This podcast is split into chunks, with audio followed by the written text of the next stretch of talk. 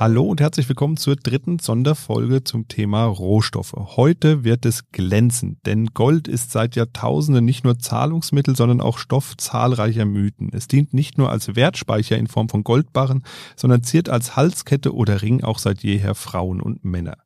Gold ist und bleibt ein Statussymbol. Wer Gold hat, gilt als wohlhabend und Gold hat schon so manchen Rausch ausgelöst, wie beispielsweise den Goldrausch im wilden Westen der USA. Was hat es denn mit dem Gold auf sich? Warum ist es so wichtig? Und ist es wirklich ein so sicherer Hafen? Darüber spreche ich heute wieder mit Gabriele Wiedmann, unsere Rohstoffexpertin. Hallo und willkommen, Gabriele. Hallo. Ja, ist Gold denn wirklich ein Rohstoff oder ist es nicht irgendwie eher eine Art Weltwährung? Oder eine ganz große Faszination. Eigentlich ist es ja wirklich nur so ein kalter Klumpen von einem ähm, so gelbfarbenen Rohstoff. Aber wenn man bedenkt, dass es Jahrtausende her ist, dass die Menschen gesagt haben, das Gold, das ist was, was wertbeständig ist, ist ja auch am Ende, es ist säurebeständig, es hat ganz besondere chemische Eigenschaften und es hat sich gehalten weltweit als das Ding, worauf man vertraut, was man weltweit noch stärker als den US-Dollar als Weltwährung nehmen kann. Also echt ein Faszinosum und es scheint auch irgendwie, als hätte es doch was Mythisches. Und es gibt ja auch den sogenannten Goldstandard. Das war ja auch so eine Sache, die jahrzehntelang eigentlich so als äh, Gesetz galt. Was verbirgt sich denn hinter dem Goldstandard? Man hatte die Idee, dass man Währungen stabil kriegt, also inflationsstabil zum einen, zum anderen aber auch stabil in den Wechselkursen zueinander, wenn man sie einfach an, an die Goldmenge dran kettet. Das Problem ist, in einer wachsenden Weltwirtschaft, in wachsenden Wirtschaften braucht man wachsende Geldmengen, die mitatmen, mitwachsen. Und Gold als Rohstoff ist halt dann doch nur begrenzt verfügbar. Auch gerade in, in diesen Ländern, die am Goldstandard beteiligt waren, war es begrenzt verfügbar. Das heißt, kräftiges Wachstum konnte man dann mit nicht so richtig dann abbilden. Und es geht am Ende immer wieder drum, es betrügt dann doch der eine oder andere gern mal, wenn er seine Rohstoff- äh, oder Goldrohstoffvorräte nicht mehr so gut hat oder sie irgendwo versteckt oder was auch immer. Es scheitert früher oder später dann doch. Das waren ja auch wahrscheinlich erkleckliche Mengen, die da gelagert werden mussten irgendwo. Also es muss ja riesige Tresore gegeben haben, einfach nur voller Gold und die lagen eigentlich nur rum. Und da war ja auch mal diese große Diskussion von dem deutschen Gold, dem Bundesbankgold, das noch zum Teil in den USA liegt oder lag und man dann Angst hatte, dass wir das gar nicht mehr kriegen. Und das sind also Massen, massenhaft Goldbarren und keiner weiß, ob die alle auch wirklich Gold sind oder nur golden angemalt. Nein, mhm. sie sind natürlich schon aus Gold.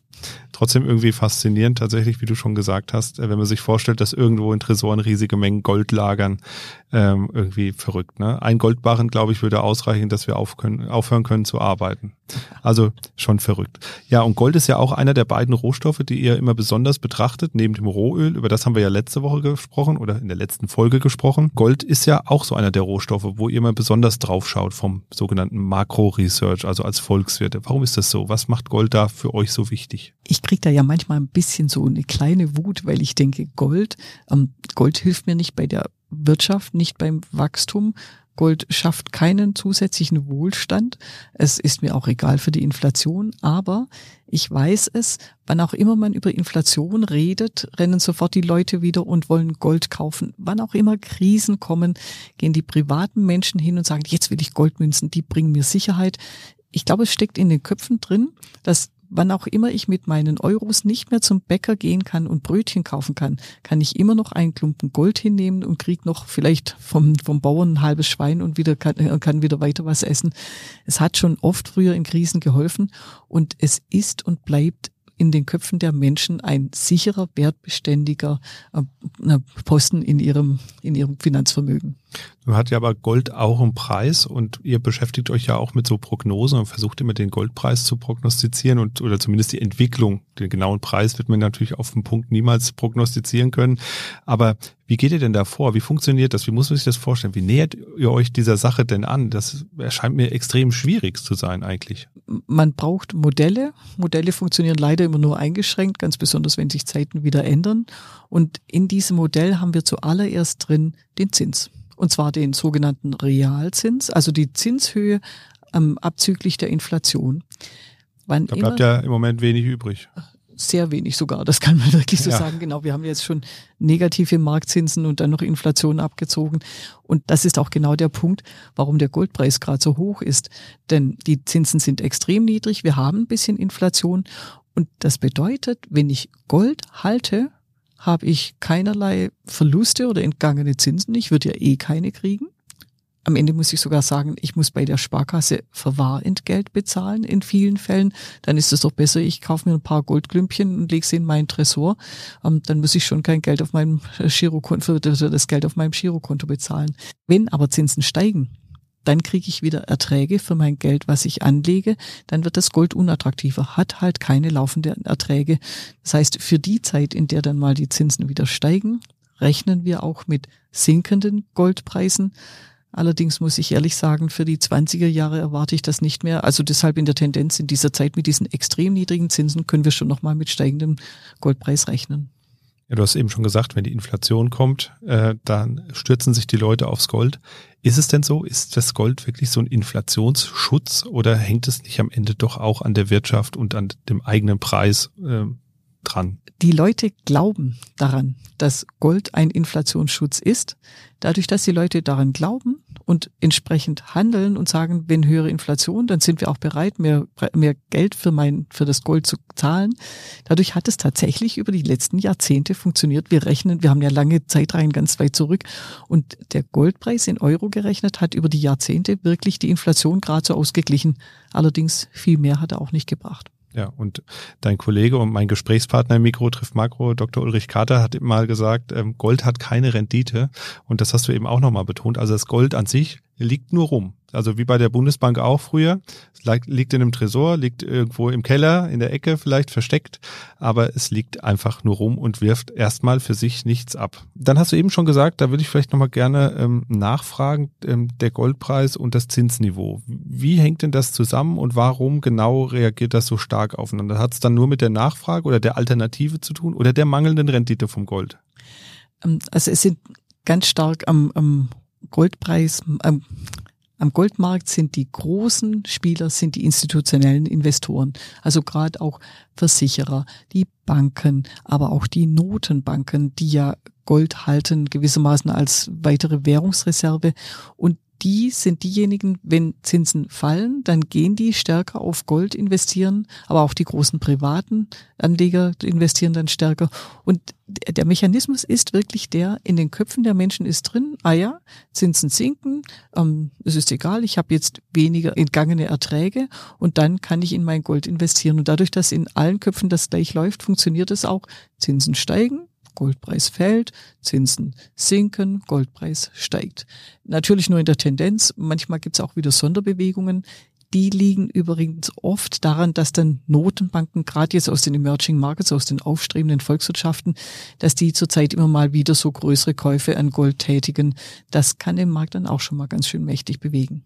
Jetzt liegen wir ja so ein bisschen im Endspiel der Corona-Pandemie gerade. Das heißt also, wenn alles gut läuft, haben wir es vielleicht bald geschafft und gucken wieder besseren Zeiten entgegen mit mehr Freiheiten und mehr Möglichkeiten. Wie war das denn in dieser Pandemiesituation 2020? Ist da der Goldpreis auch so sprunghaft angestiegen, wie man es jetzt erwarten würde? Es ist tatsächlich in der Zeit dann nochmal der Goldpreis gestiegen und zwar deshalb, weil die Notenbanken damals ja nochmal Lockerungsmaßnahmen vollzogen haben. Es kam ja bei der EZB kam nochmal eine Riesenwelle von Anleihekäufen, was den Marktzins nach unten gedrückt hat und damit Gold attraktiver hat werden lassen. Wir, wir streiten da immer auch, meine Kollegin und ich diskutieren da manchmal drüber.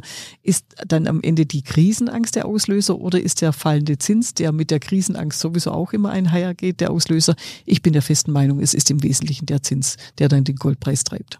Ich glaube, dass da viel Psychologie dahinter steckt, einfach nur, ehrlich gesagt. Wenn ich jetzt dann so weit bin, dass ich sage, ich möchte diese Goldsicherheit haben, ich möchte meinen kleinen Goldbarren im Keller liegen haben, den kann ich mir dann einfach irgendwo kaufen. Und das ist ja dann auch eigentlich ein sehr direktes Rohstoffinvestment, was ich tätigen kann im Vergleich zu den meisten anderen Rohstoffen, über die wir schon mal gesprochen hatten, jetzt in der ersten Folge überblicksartig. Gold kann man tatsächlich als Rohstoff relativ einfach investieren, oder? Das ist definitiv die einfachste Version. Ich kann Münzen kaufen, ich kann Goldschmuck kaufen, ich kaufe es als Barren und Barren ja auch in unterschiedlicher Stückelung.